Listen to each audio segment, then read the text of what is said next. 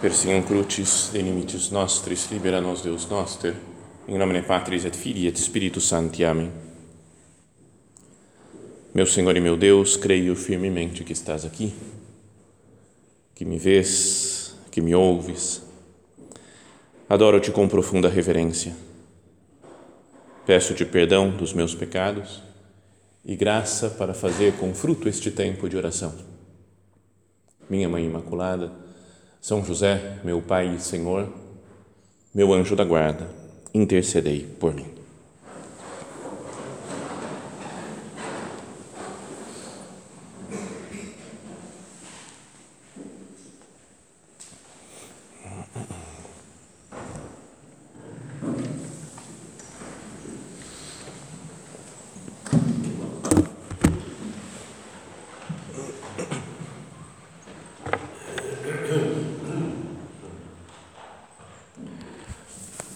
O Evangelho de São João, ele começa com aquele com aquele prólogo né, famoso, monumental, em que ele descreve né, teologicamente a vinda de Cristo, falando do Logos, né, o Verbo eterno, que estava no princípio junto do Pai e que se fez carne e veio habitar entre nós. E, e no meio desse prólogo, ele cita de passagem São João Batista, dizendo que ele não era a luz, não era a luz, mas veio para dar testemunho da luz. E acabado o prólogo, vai até o versículo 18. O versículo seguinte, versículo 19, é o início do evangelho da missa de hoje, que nós vamos escutar daqui a pouco. E diz assim: Eu tinha falado que, que João não era luz, mas veio para dar testemunho da luz. E aí, nesse versículo, diz: Este foi o testemunho de João. E explica como ele pregou Cristo, como ele mostrou a luz para o mundo. Este foi o testemunho de João quando os judeus enviaram de Jerusalém sacerdotes e levitas para perguntar: Quem és tu? E vamos aproveitar então essa cena né, que a liturgia nos propõe hoje para fazer a nossa oração. Vamos procurar indo parte por parte dessa desse texto do Evangelho, né, com a palavra de Deus que é dirigida a nós agora nesse nosso momento de oração. Perguntam a João, que veio para dar testemunho da luz, quem és tu? E é algo que a gente pode pensar, aplicar a nós essa pergunta, porque nós também viemos para dar testemunho da luz dar testemunho de Cristo, ser apóstolos.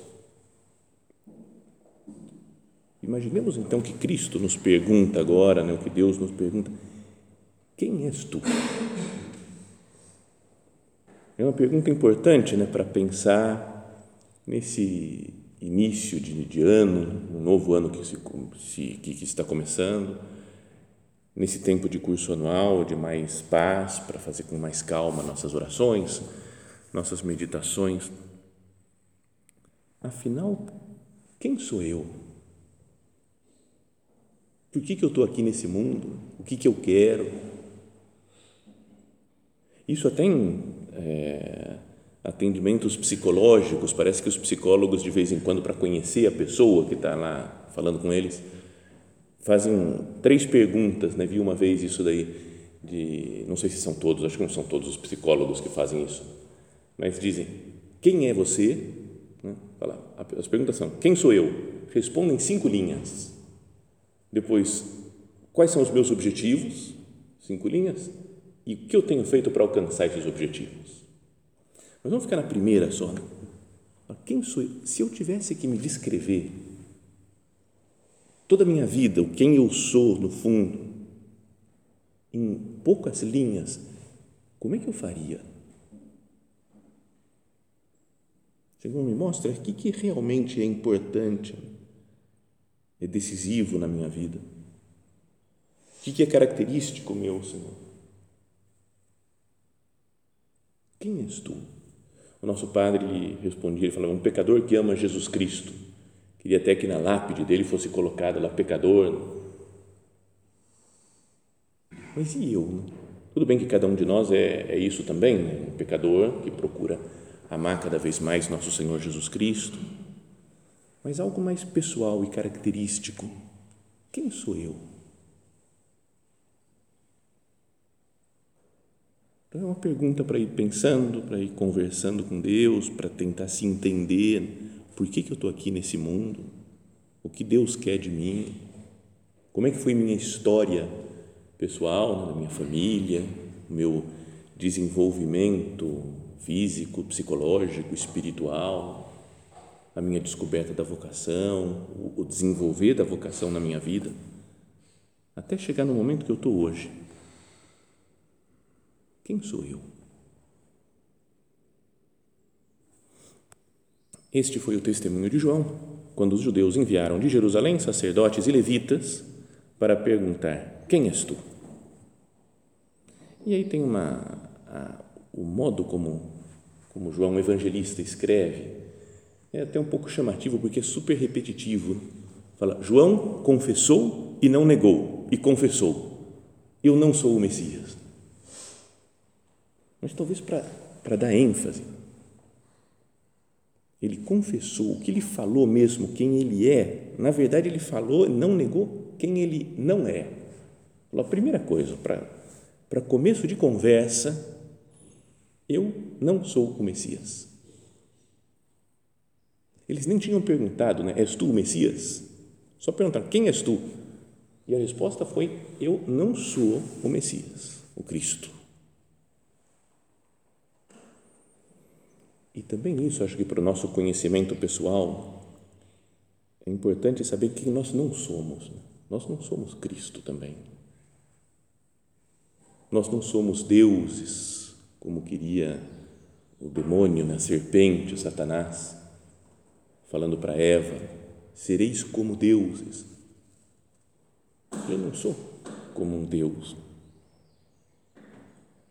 Também eu não sou outras pessoas. Porque às vezes a gente tem ídolos nessa terra. Né? Não pode ser uma pessoa de casa que eu gosto tanto, que eu acho que é demais, a santidade dele, eu tenho que ser como ele, porque aí sim eu vou para frente, porque é isso daqui o modelo de numerário. Um convívio de, é, de sacerdotes desse ano, alguém falou, não me lembro mais quem, então tudo bem, falou acho que não está aqui também, não é dos padres que está aqui, mas falou, porque esse daqui, tudo bem, vai essa uma pessoa, pode não ser o numerário modelo. Aí outro falou, peraí, mas o que é numerário modelo? Não tem, não tem um modelo. Esse é o numerário, tem que ser assim. Cada um é um. Cada pessoa é uma pessoa escolhida, chamada por Deus. Não quero imitar ninguém. Não quero ter meus sei lá, meus gurus, meus ídolos terrenos que eu. Cristo, eu não sou Cristo.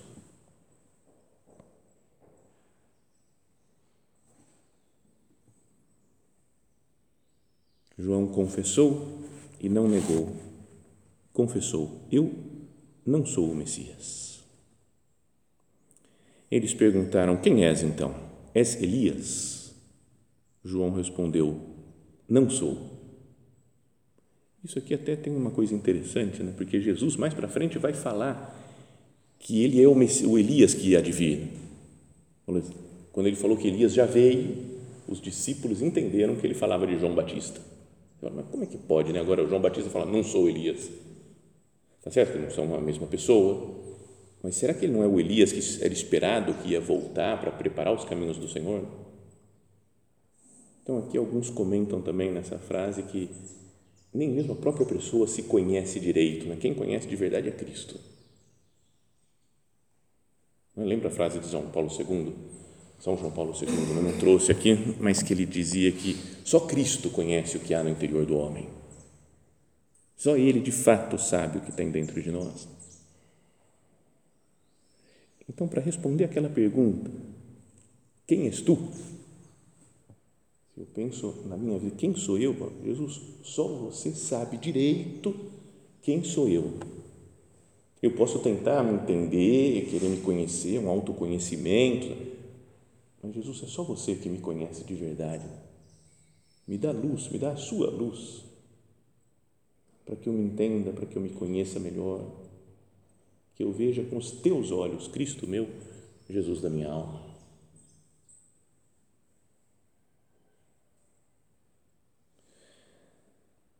Eu não sou o Messias. Eles perguntaram: Quem és tu? Quem és então? És Elias? João respondeu: Não sou. Eles perguntaram: És o profeta? Ele respondeu: Não.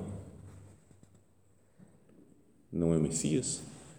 Não sou, não sou o Messias, não sou Elias, não sou o profeta, aquele esperado desde os tempos de Moisés, né, que falou que Deus disse para Moisés que ia mandar um, um profeta semelhante a ele, que falava cara a cara né, com Deus.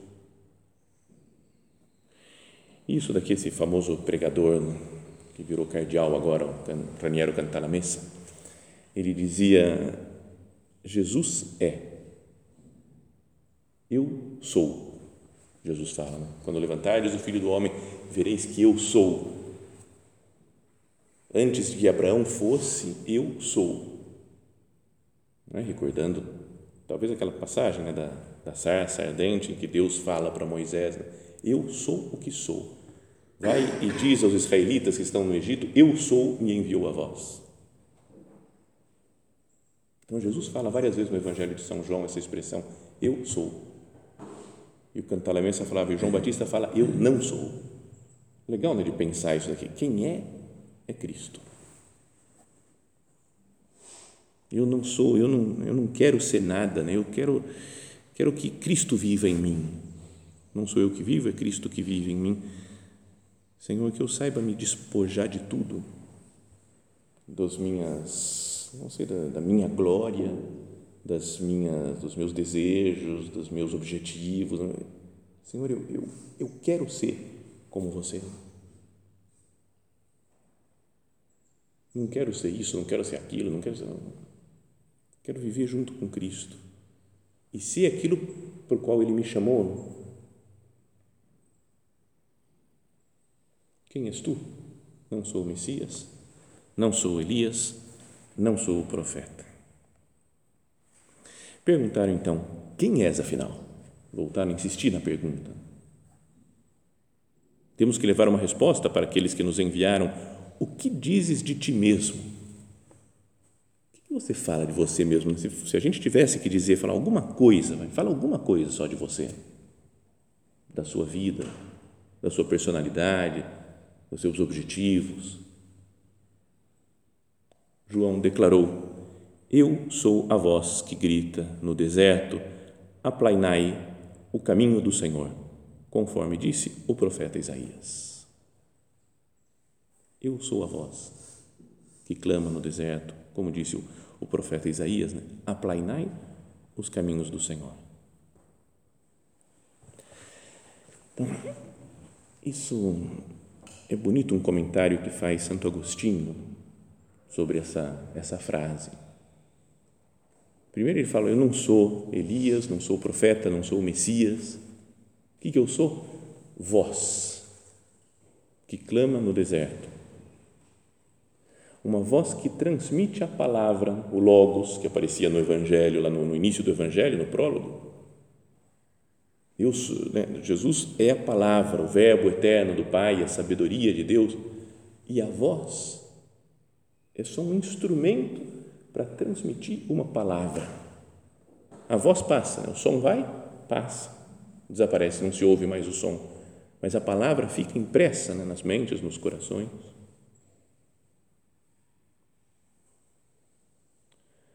Essa frase do profeta Isaías está no capítulo 40 de Isaías.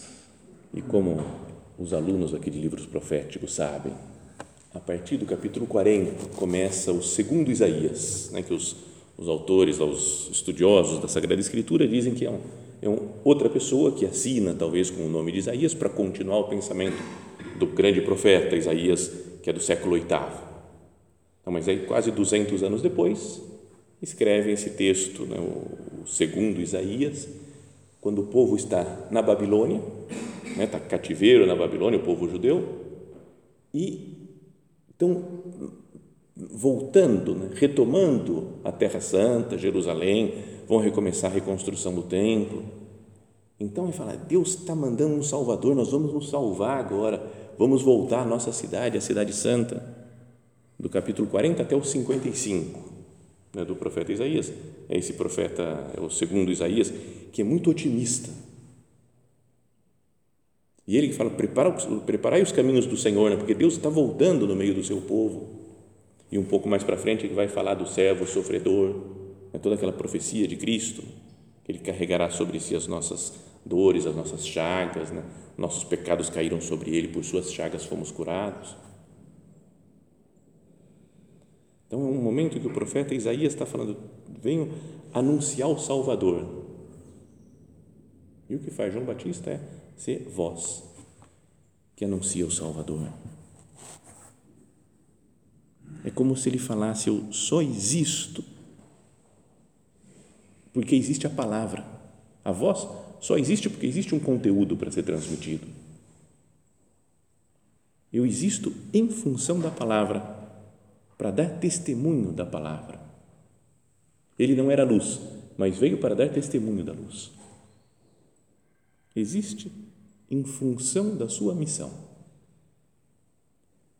Isso é que a gente deveria pensar agora. Se alguém quiser o título dessa meditação, é sentido de missão. Então, isso tudo foi só uma introdução, assim, né, para o sentido de missão. Mas eu, é que o João Batista tem muito claro, fala, eu não sou ninguém, eu não sou Messias, eu não sou Elias, eu não sou profeta. O que eu existo é para gritar no deserto, vós, que fala, preparai os caminhos do Senhor, aplainai e endireitai os caminhos do Senhor. Ele existe em função da sua missão. Eu também então, se alguém nos perguntasse: Quem és tu? Talvez a minha, o que há de mais íntimo é falar: Senhor, eu sou alguém que tem que cumprir uma missão que você deu nessa terra. Para que, que Deus me colocou nesse mundo? Nessas circunstâncias que eu estou? O que Deus espera de mim? tenho também, cada um de nós tem uma missão nessa terra. E que a gente não pense, bom, minha missão é fazer a obra, ser santo e fazer apostolado. Acabou, estou tranquilo, não penso mais nisso. É porque cada um tem uma circunstância particular. Em concreto, qual que é a minha missão específica? Porque cada um tem, né? Acho que Deus, ao criar, não falou assim: ah, isso daqui vai ser da obra, tô, esse monte de gente, está tudo na mesma Todo mundo do Opus Dei. Oh, tá, tá, mesmo, tudo é a mesma missão. Não é? Deus pensa em cada um. Somos amados pessoalmente, individualmente por nosso Senhor Jesus Cristo. Então, qual que é a minha missão específica? Na obra, o que eu tenho que fazer? O que Deus espera de mim? Na igreja, na sociedade, nas circunstâncias em que eu estou atualmente. O que Deus espera de mim nessa situação, né, no meu centro? Nesse centro que eu estou morando agora, com essas pessoas concretas que estão ao meu redor, com essa idade que eu tenho, com esse tempo de história, de vocação que eu tenho, com a saúde que eu tenho com as coisas quaisquer que eu tenho, que eu não tenho, que me faltam, nesse trabalho que eu estou exercendo agora? O que eu tenho que fazer? Qual a minha missão aqui? Isso pode nos levar um bom tempo né, de oração. Senhor, o que, que você quer de mim? O que queres que eu faça? Como perguntou São Paulo ao aparecer Cristo para ele no caminho de Damasco, Senhor, o que queres que eu faça? Coloquemos-nos agora então diante do Senhor, fazendo a nossa oração. Senhor, o que queres que eu faça nesta situação concreta pela qual estou passando? Nessas circunstâncias atuais da minha vida, que me ajudam ou me atrapalham, parece, para atingir um objetivo, mas que Deus sabe, Deus me colocou aqui. Qual que é a minha missão?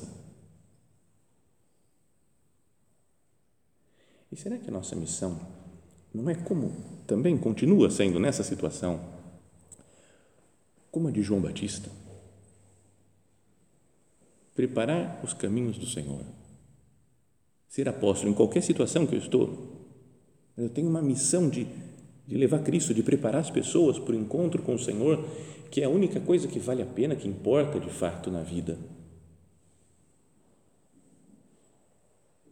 Preparar os caminhos do Senhor, para que Cristo venha na alma de cada um. E esse preparar os caminhos podia ser entendido em dois, de duas maneiras. Um que é endireitar, tornar reto em vez de ficar fazendo zigue-zague, de dar voltas, de se perder por aí, caminho reto para Deus. Para que as pessoas não se percam. Eu tenho ajudado as pessoas a não se perderem. Com a minha tarefa apostólica, com essas pessoas com quem eu convivo agora, o que eu tenho feito para endireitar o caminho? Em outro sentido, em vez de no sentido lateral, podríamos falar no sentido vertical de de diminuir as asperezas, aplanar o caminho. Às vezes tem muita montanha que tem que subir né, para o caminho para Deus. E tem gente que desiste, porque tem montanha pela frente. Eu não podia aplanar tudo, deixar plano, facilitar o caminho para as outras pessoas. Será que não é essa a minha missão? No Catecismo da Obra, que víamos agora esses dias, num desses dias atrás, tinha uma pergunta lá que falava por que se encarece aos fiéis da obra a prática da virtude e da ordem? Parece que não tem nada a ver né, com o nosso tema. E aí falava que porque assim se aproveita melhor a jornada de trabalho, né, os meios que Deus nos deu para servi-lo. Mas daí dizia, além disso, todas as virtudes devem ser exercitadas com ordem. Por exemplo, para que o zelo apostólico seja a verdadeira caridade de Cristo, procura-se que a primeira manifestação de afã de almas consista em tornar amável o caminho da santidade para os outros membros da obra. Primeira coisa, aplanar o caminho, deixa amável a vida para os outros. Isso é ordem na caridade, na missão. Até mesmo quando fala de missão, a gente fala, vou transformar o mundo, vou converter as almas. Mas a primeira coisa de ordem, facilita o caminho para os teus irmãos. O que, que Deus espera de mim? Então, essa, esse é o trecho do Evangelho que vamos ouvir hoje. Quem és tu? Quem sou eu? E São João Batista diz primeira coisa que ele não é, fala, não sou o Cristo, não sou Messias, não sou ninguém especial, não sou Deus, não, não sou outra pessoa. Quem és tu, afinal? Eu sou a voz, alguém que deve dar testemunho de Cristo, que deve pregar Cristo, que deve levar Cristo para os outros, né? aplanando os caminhos do Senhor, endireitando os caminhos para facilitar o encontro de cada alma com Deus nosso Senhor. Agora ele fala só uma última última consideração desse trecho do Evangelho antes de terminar nossa meditação. Fala, eu sou a voz que grita no deserto é onde João vivia. Né? Isso fala lá no profeta Isaías, mas João vivia desde o começo, lembra? Logo depois do canto do Benedictus, lá do, de Zacarias, fala que o menino crescia e foi viver nos desertos, fazendo penitência, depois fala que comia gafanhoto e mel silvestre. João vivia no deserto. E espiritualmente a gente pode pensar, nós também vivemos num deserto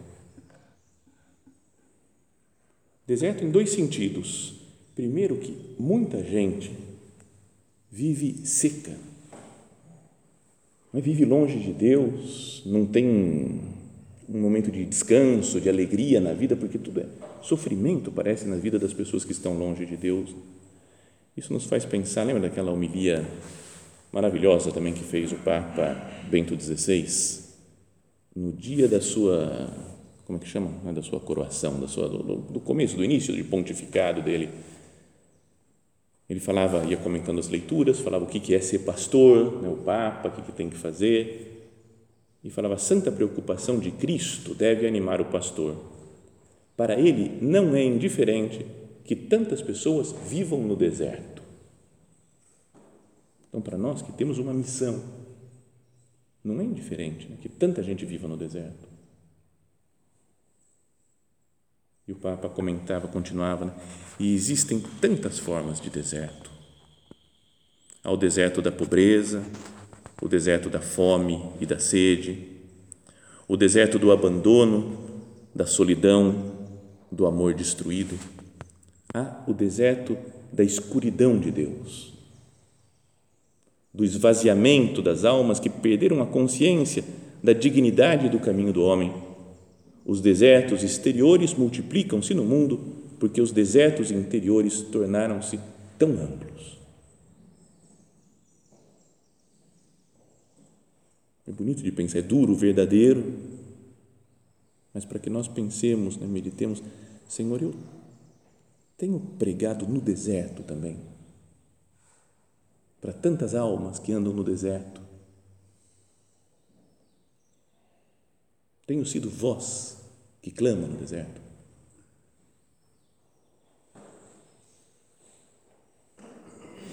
E esse deserto tem um problema que às vezes ele pode vir a nós também, entra dentro da nossa alma. Quando sentimos uma solidão, que parece que o próprio Deus nos abandona, ou não estamos bem com as pessoas com quem nós convivemos, quando entra uma falta de esperança, uma falta de forças para as coisas, sabe, vamos ficando um pouco, um pouco cético de tudo. Será que não é necessário de vez em quando passar por um deserto espiritual para cumprirmos a nossa missão, como Cristo passou? Chorando, suando sangue na oração do horto, ou no alto da cruz, né, quando fala, meu Deus, meu Deus, por que me abandonaste? Como São João Batista passou no cárcere, até morrer da sua vida pela verdade. E aqui tem uma citação de um grande, que eu tinha que citar em algum momento, tinha que citar nesse curso anual, Gianfranco Ravasi, cardeal fenomenal, assim, grande, super intelectual, prefeito da, não, prefeito, não, é, é, presidente do Conselho, Pontifício Conselho para a Cultura no Vaticano. E aí tem uma frase no texto dele que ele diz assim, entre aspas, citando alguém, mas ainda não foi o pior. Quando Cristo foi pregado na cruz e ali permaneceu atormentado pelo sofrimento, exclamou: Meu Deus, meu Deus, por que me abandonaste? O Cristo foi tomado por uma grande dúvida nos momentos que antecederam a sua morte. Esse deve ter sido o mais cruel dos seus sofrimentos. Refiro-me ao silêncio de Deus. E aí esse cardeal dizia, a falar assim ao protagonista, é de um filme que ele está comentando, um pastor luterano de uma comunidade sueca, é um homem simples, o sacristão. Estão lendo sobre a história do filme, não vi ainda o filme. Vamos ver se Podemos fazer até uma campanha aqui para assistir o filme. Mas fala que ele era um, um pastor que vai perdendo a fé e, e os seus fiéis vão, a, a, os fiéis da igreja vão abandonando a igreja, e ele vai ficando cada vez mais num deserto espiritual. E aí o sacristão da igreja fala essas palavras para ele, para o pastor. Cristo chegou até o fim, sentiu o silêncio de Deus. Ele se apresenta, diz aqui esse cardeal comentando, fala, ele se apresenta ao homem da igreja como um cristão autêntico, enquanto seu interlocutor está mergulhado no abismo da incredulidade. Sua amada esposa foi tirada dele por um mal inexorável e sua fé derreteu como neve ao sol. Os paroquianos ouvem o tom falso dos seus sermãos e, um após outro, abandonam o templo, que assim se transforma em deserto. Quando o pastor atinge o nadir infernal do seu ateísmo, a igreja também estará totalmente vazia, como o seu coração. No entanto, ele ainda celebrará o culto em completa solidão, e talvez este ato seja mais do que um gesto extremo de desolação, o início da ressurreição. Contam que então que era um homem que ele chega no templo, está lá o sacristão e o organista, e ele vai pregar e não tem ninguém, vazio, não tem ninguém para ele falar, o pastor. Então os dois falam: será que vai ter alguma coisa? Ou vamos fechar a igreja e vamos embora para casa? Fala, naquele momento o pastor escolhe continuar sua pregação. Tocam os sinos e ele começa recitando: Santo, Santo, Santo, Senhor Deus do universo, o céu e a terra estão cheios da vossa glória. Pregando o vazio assim. Então fala assim: evocamos um filme intenso de Ingmar Bergman, o agnóstico diretor teólogo sueco que, que filmou em 1962 com seus atores favoritos. E aí, aí começa a falar do cinema. É um filme que se chama Luz de Inverno. Não vi, mas deve ser deve ser legal né, por essa esse ambiente assim. Bom, a ideia é que o pastor, mesmo sem fé, está mal, está sem esperança, ele continua a sua missão. Não tem ninguém aqui, está vazio o templo, mas eu continuo a minha missão. Eu tenho que pregar Cristo mesmo sem fé, mesmo sem gosto, tem consciência da sua missão. Como São João Batista, que continuava pregando, mesmo preso, mesmo perto da morte, como Cristo, que faz a vontade do Pai até o fim, como Maria Santíssima, que tem consciência da sua missão de apresentar Cristo para o mundo e ela o apresenta na cruz até o fim do, até o fim da sua vida. Como se ela falasse: Eis aí o meu filho Jesus é que diz para ela, né? eis aí a minha mãe, eis aí a tua mãe, falando para, para São João, mas é como se Maria também falasse, está aqui, ó, eis aí o meu filho. Como eles que nós queremos também cumprir até o fim a nossa missão.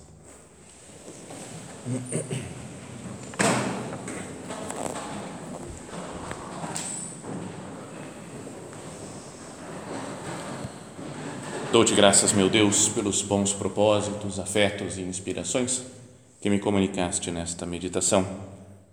Peço-te ajuda para os pôr em prática. Minha Mãe Imaculada, São José, meu Pai e Senhor, meu anjo da guarda, intercedei por mim.